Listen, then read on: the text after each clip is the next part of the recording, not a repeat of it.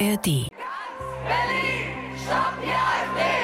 Ganz Berlin, stopp die AfD! Hier haben alle Menschen Platz finden können, die heute demonstrieren wollten. Und es ist tatsächlich zu keinen äh, Sachverhalten gekommen, die der Rede wert waren. Wir ziehen eine positive Bilanz. Es ist schon eine neue Größenordnung. Ich glaube, es ist die größte äh, Massenbewegung, wenn es um Straßenprotest geht, in der Geschichte der Bundesrepublik. News Junkies. Verstehen, was uns bewegt. Ein Podcast von RBB24 Inforadio. Von Rostock über Osnabrück bis Augsburg, überall in Deutschland finden seit Wochen Demos gegen Rechtsextremismus und für die Demokratie statt. Hunderttausende gehen auf die Straße und das seit Wochen. Ja, der Auslöser für die Proteste waren ja die Korrektivrecherchen über ein Geheimtreffen hochrangiger AfD-Politiker, Neonazis, Mitglieder der Werteunion und einflussreicher Unternehmer in Potsdam, bei dem sie über die Deportation von Millionen von Menschen aus Deutschland fabuliert haben. Anders als bei anderen großen Demos gehen bei diesen Protesten Menschen aus allen Schichten und Gesellschaftsgruppen auf die Straße, auch am Wochenende wieder. Allein in Berlin mit etwa 150.000 Teilnehmenden. Ist das schon eine neue Bewegung, eine neue historische Dimension? Und was könnten die Proteste bewirken? Heute unser Thema bei den News Junkies am 5. Februar mit Ann-Christine Schenten und Jenny Barke. Hallo. Hallo. Auf ihren Plakaten steht solidarisch statt solide arisch, AF doof, remigriert euch ins Knie oder wie viele Hitler-Dokus braucht ihr noch? Viele Menschen, viele Ideen, würde ich sagen. Mhm. Ich habe auch einige sehr lustige Sprüche auf der Demo gesehen, auf der ich war. Egal wie viel Volk ihr seid, wir sind Völker zum Beispiel. Ja, das war in Berlin und dass hier in der Hauptstadt äh, bei Demonstrationen Zehntausende auf die Straße gehen oder Hunderttausende, das ist ja nichts Ungewöhnliches. Ja, wohl aber in kleineren Städten. Schauen wir mal nach Brandenburg. Ich finde es ganz toll, dass hier wieder so viele Menschen stehen.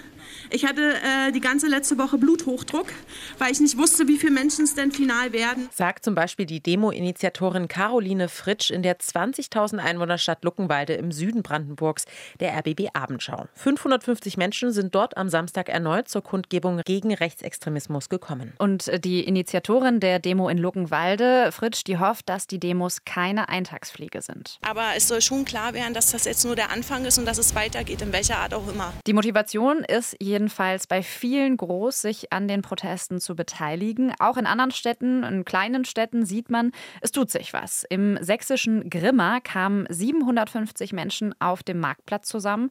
1300 Menschen waren es in Halle, 1450 Menschen in Magdeburg, 6500 Menschen in Rostock. Wir haben über die Demos gesprochen mit dem Protestforscher Dieter Rucht. Und der hat gesagt, dass die große Mobilisierung insbesondere in Ostdeutschland in kleineren Gemeinden und ländlichen Regionen ein starkes Zeichen sei. Bemerkenswert ist auch, dass im Osten in Städten, wo eigentlich die AfD schon sowas wie die Lufthochheit hat, dass auch dort die Leute sich auf die Straße trauen und da ist erheblich mehr Mut gefordert als im Westen, wo man sozusagen sanktionslos und ohne Probleme demonstrieren kann.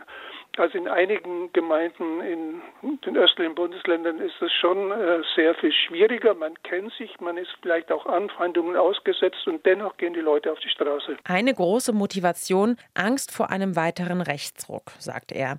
Und viele Demonstranten sagen das auch in Berlin auf der Demo, die größte, die es am Wochenende bundesweit gab. Die rechte Seite nimmt mir zu viel Raum ein. Das ist einfach beängstigend. Aber ich finde, wenn man das sieht und auch was in den letzten Wochen schon geschehen ist, auch bei uns in der Heimat, dass die Leute aufstehen. Ich finde, das macht Mut. Wenn die wirklich die 30 Prozent bekommen oder irgendwie regieren werden, ich, ich kann nicht mehr in Deutschland, also es ist dann, ich habe meine Heimat dann verloren. Eine Seite denke ich, okay, ist meine Heimat. Und dann von anderer Seite sieht man und hört man und was anderes, dass äh, überhaupt äh, wir nicht dazugehören. Symbolisch haben die Menschen vielerorts Menschenketten gebildet. Ja, ein Symbol auch für ihr Motto. Wir sind die Brandmauer. Und das Wir, das ist ein breites Bündnis. Bis zu 1800 Organisationen gehören den Demos an. Sie alle eint, dass sie die Angriffe gegen die Demokratie nicht weiter tolerieren wollen. Das sagt zum Beispiel der flüchtlingspolitische Sprecher von Pro Asyl, Tarek Alaus. Wir wollen zeigen, dass die Mehrheit der Gesellschaft hinter der Demokratie steht und die Demokratie schützen möchte. Es es ist auch ein Appell an allen möglichen Leuten innerhalb unserer Gesellschaft. Genau in dieser Zeiten ist es sehr wichtig, eine klare Kante gegen rechts zu zeigen. Ja, und selbst die Rechercheurinnen und Rechercheure des Medienhauses Korrektiv, die sind von der Reaktion auf ihre Enthüllungen überrascht und überwältigt. Wir wussten schon, dass wir eine brisante Recherche haben, die sicherlich politisch Wellen schlagen würde. Äh, damit haben wir schon gerechnet, aber dass eine journalistische Recherche so eine Bewegung in der Bevölkerung, in der Gesellschaft auslöst, in so vielen Städten, kleine und große Demonstrationen, ist natürlich ein unglaublich starkes Zeichen und damit kann ein Journalist, eine Journalistin äh, nicht rechnen. Ja, das sagt einer der Chefredakteure von Korrektiv, Justus Daniels. Insgesamt sind mehrere Millionen Menschen in den letzten Wochen auf die Straße gegangen. Für Protestforscher Rucht hat diese Protestform eine neue Dimension. Das Spektrum ist enorm breit. Das sind Sportverbände dabei, das sind natürlich natürlich politische Gruppen dabei, da sind auch vermeintlich völlig unpolitische Gruppen dabei, da sind die Omas gegen rechts dabei und, und, und. Aus all diesen kleinen Gruppen hat sich das Bündnis Hand in Hand gebildet. Ja, doch was folgt jetzt daraus? Also kann sich dieses Bündnis Hand in Hand als neue politische Bewegung etablieren? Hm, zumindest ist diese Form der Bewegung historisch gesehen einzigartig, sagt Rucht. Das ist schon eine neue Größenordnung. Ich glaube, es ist die größte äh, Massenbewegung, wenn es um Straßenprotest geht, in der Geschichte der Bundesrepublik. Einige der Menschen, die jetzt durch die Bewegung entschieden haben, auf die Straße zu gehen, wollen sich auch künftig stärker politisch engagieren. So wie Sonja Udemann, die der RBB Abendschau schon gesagt hat, bei den nächsten Demos gegen rechts möchte sie wieder ganz vorne mit dabei sein. Ich muss es mir erstmal überlegen, wie ich mich mehr für Demokratie einsetze in, in meinem Alltag. Und nicht nur ähm, Stammtischparolen zu widersprechen. Ja, und das ist ja auch irgendwie die große Frage. Also wie kann der Protest von der Straße übersetzt werden in Politik, in nachhaltiges Engagement? Zur Wahrheit gehört nämlich auch, es ist ja auch ganz normal, dass Bewegungen irgendwann abebben. Bei Fridays for Future haben wir das auch gesehen. Nicht jedes Wochenende gehen Hunderttausende gleichzeitig auf die Straße. Was die aktuellen Proteste gegen Rechtsextremismus angeht, so glaubt Dieter Ruch tatsächlich nicht, dass sie noch sehr viel länger anhalten werden. Die Dauer ist noch nicht ungewöhnlich. Allerdings glaube ich nicht, dass sich das über mehrere weitere Wochen hinweg halten lässt, dieses hohe Niveau der Beteiligung. Das heißt, es wird wieder nach unten unten gehen oder stagnieren und damit sinkt auch die mediale Resonanz und das hat dann wiederum einen Effekt auf die kommende Beteiligung. Ja, also es wird ja jetzt so seit vier Wochen demonstriert und was man schon sagen kann, und das sagen andere Soziologen als jetzt zum Beispiel Dieter Ruch, zum Beispiel der Soziologe Nils Kumka im Gespräch mit dem NDR, dass diese Länge schon besonders ist, also diese vier Wochen. Aber auch er glaubt eben, dass diese Proteste bald ihren Zenit erreicht haben werden. Hm, die Proteste sind ja auch an konkrete politische Forderungen geknüpft. Etwa, dass die Bundesregierung ein AfD-Verbot prüfen soll. Bisher ist das nur medial diskutiert worden. Politische Schritte, etwa einen Antrag, den gab es noch nicht. Ich habe mich gefragt, was passiert, wenn diese Forderungen verhallen, wenn also Hunderttausende auf die Straße gehen, aber letztendlich kein AfD-Verbot geprüft wird.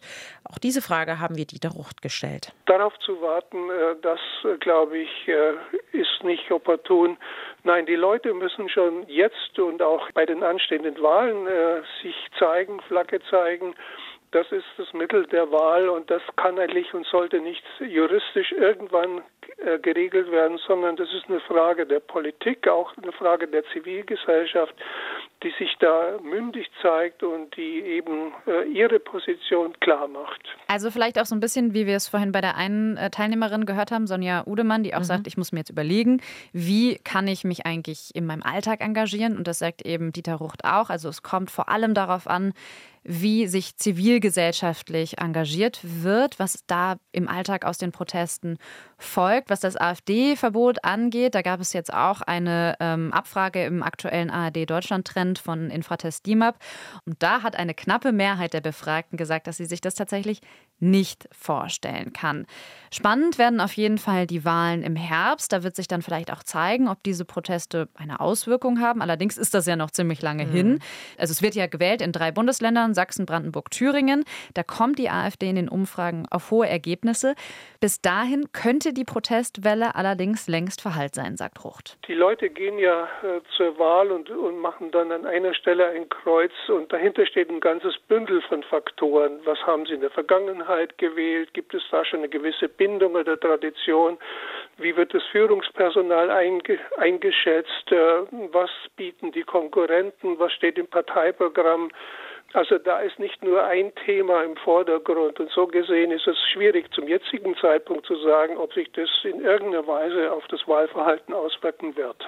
Kurzfristige politische Effekte scheinen die Proteste allerdings durchaus zu haben. Die AfD hat im aktuellen Deutschland-Trend von Infratest DIMAP drei Prozentpunkte verloren. Das ist allerdings nicht besonders viel. Und schaut man sich die aktuelle Wahrnehmung der AfD im Detail an, dann fällt auf, die Proteste scheinen ihr merklich auch nicht zu schaden. Denn vier von zehn Deutschen finden es weiterhin gut, dass sich die AfD stärker als andere Parteien für einen begrenzten Zuzug von Ausländern und Geflüchteten einsetzt. Und das ist in etwa derselbe Wert, Wert wie vor einem Dreivierteljahr im Sommer 2023. Und die AfD-Wählerinnen und Wähler selbst sagen weiterhin, es ist mir egal, dass die AfD in Teilen als rechtsextrem gilt, solange sie die richtigen Themen anspricht. Ja, wir hören später Ruchts Antwort auf die Frage, ob die Demos tatsächlich etwas gegen rechtsextreme Tendenzen in der Gesellschaft ausrichten können. Bleiben wir aber noch ein bisschen bei den politischen Reaktionen auf diese Proteste. Die Bundesregierung, die steht hinter den Demonstrationen. Sie hat aber explizit nicht dazu aufgerufen. Das ist auch nochmal an der Stelle wichtig zu betonen, weil das in AfD-Kreisen teilweise behauptet wird. Aber Olaf Scholz, also Bundeskanzler Olaf Scholz, der hat die Proteste auf Ex als ein starkes Zeichen beschrieben. Er schrieb, ob in Eisenach, Homburg oder Berlin, in kleinen und großen Städten im ganzen Land kommen viele Bürgerinnen und Bürger zusammen, um gegen das Vergessen, gegen den Hass und Hetze zu demonstrieren, auch an diesem Wochenende. Im Januar hat er ja auch selbst an einer Demo in Potsdam teilgenommen. Auch Cem Özdemir, Landwirtschaftsminister von den Grünen, hat sich Ende Januar im Deutschlandfunk erfreut über die Proteste gegen Rechtsextremismus gezeigt. Aber ich habe diese Demonstration auch so verstanden, dass sie sich auch in Richtung Ampel richten. Mhm. Wir müssen unser Geschäft tun.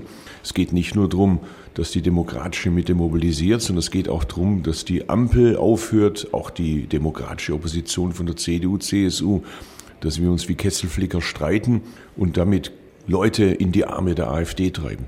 Auch eine Perspektive, die Özdemir hier aufmacht, die wir so in der Folge noch nicht besprochen haben. Also auch der Unmut vieler Menschen gegen die Ampel. Und zwar konkret der Unmut darüber, wie die Ampel mit der AfD umgeht. Denn bezeichnet ist ja auch, die AfD gibt es seit zehn Jahren, sitzt auch schon mehrere Jahre im Bundestag. Dass sie in Teilen rechtsextrem ist, ist auch schon länger bekannt. Aber erst jetzt gehen Menschen wirklich massenweise gegen sie auf die Straße. Ja, und wir haben ja auch äh, jetzt hier vor der Aufzeichnung überlegt, woran könnte das eigentlich mhm. liegen? Und mein Eindruck ist, dass natürlich erstens die Korrektivrecherche da einen enormen Anteil dran hat, aber eben auch, dass viele jetzt gerade merken, ah ja, im Herbst sind Wahlen und die AfD könnte tatsächlich an die Macht kommen. Das ist nicht mehr so unrealistisch, wie das vielleicht noch vor einigen Jahren war. Und das ist etwas, was viele Menschen im liberalen Spektrum vielleicht auch lange nicht sehen wollten oder verdrängt haben. Die AfD wurde zwar als gefährlich benannt, aber die Gefahr erschien nicht so real. Und das hat sich mit der Recherche jetzt natürlich nochmal verändert. Also man sieht jetzt auch, wie weit die Netzwerke der AfD in rechtsextreme Sphären reichen. Dieter Rucht sagt aber auch, vielen fällt es jetzt auch einfach leichter, sich an Demos zu beteiligen, wenn es viele mit ihnen gemeinsam tun. Also so eine Art Mitnahmeeffekt einer Massenbewegung. Ich glaube, da ist ein Knoten geplatzt. Viele Leute wussten nicht so recht, äh, was sie tun sollen und sie dachten, naja, wenn da nur jetzt ein paar Verstreute auf der Straße stehen, dann wirkt es eher so ein bisschen entmutigend und desolat. Aber jetzt ist eben die Kurve nach oben gegangen. Es gab diesen selbstverstärkenden Effekt und da wird eine Sogwirkung entfaltet, die dann eben auch viele anspricht, die ansonsten eher in so einer Warteposition sind. Ja, und die AfD selbst, die bekommt die Proteste natürlich auch mit. Der leichte Umfrageschwund dürfte ihr zumindest ein bisschen zu schaffen machen. Allerdings gibt sie sich recht abgeklärt in der Öffentlichkeit und erklärt die Proteste als ein Ablenkungsmanöver der Ampel. Das hat AfD-Chef Tino Kopalla so sinngemäß im Interview mit Nadine Lindner im Deutschlandfunk gesagt. Meine Botschaft an die Demonstranten ist, dass sie friedlich demonstrieren. Ich denke, das ist immer Grundlage dessen und dass sie sich auch nicht missbrauchen lassen sollten von staatlichen Institutionen, die natürlich das jetzt nutzen wollen. Und so sehen wir das aktuell ja auch, um von den wirklichen Problemen in diesem Land abzulenken. Und das ist natürlich gerade was die Migration angeht ein wichtiges Thema, die Inflation angeht. Auch die Bauernproteste wurden natürlich damit ein Stück weit an die Seite geschoben. Und das nutzt natürlich der Regierung absolut aktuell, hier auch dazu aufzufordern, demonstrieren zu gehen, um von den wirklichen Problemen abzulenken. Also nochmal als Einordnung. Die Bundesregierung hat nie dazu aufgerufen, sich an den Protesten zu beteiligen. Sie begrüßt begrüßt sie lediglich. Aufgerufen hat ein breites zivilgesellschaftliches Bündnis aus Organisationen und Vereinen. Genau, das nochmal zur Klärung. Bleibt noch die letzte Frage. Wird diese Protestwelle tatsächlich einen Einfluss auf das Erstarken des Rechtsextremismus in Deutschland haben? Also werden sie dazu führen, dass rechtsextreme Strömungen an Zugkraft verlieren? Ja, und auch diese Frage haben wir natürlich an Dieter Rucht gestellt und das ist seine Antwort. Also da bin ich skeptisch. Es gibt ein gefestigtes Lager von Leuten, die sehr genau wissen, warum sie die AfD oder ähnliche Gruppierungen wählen. Es gibt Leute, die vielleicht als Protestwähler das mal punktuell oder phasenweise tun.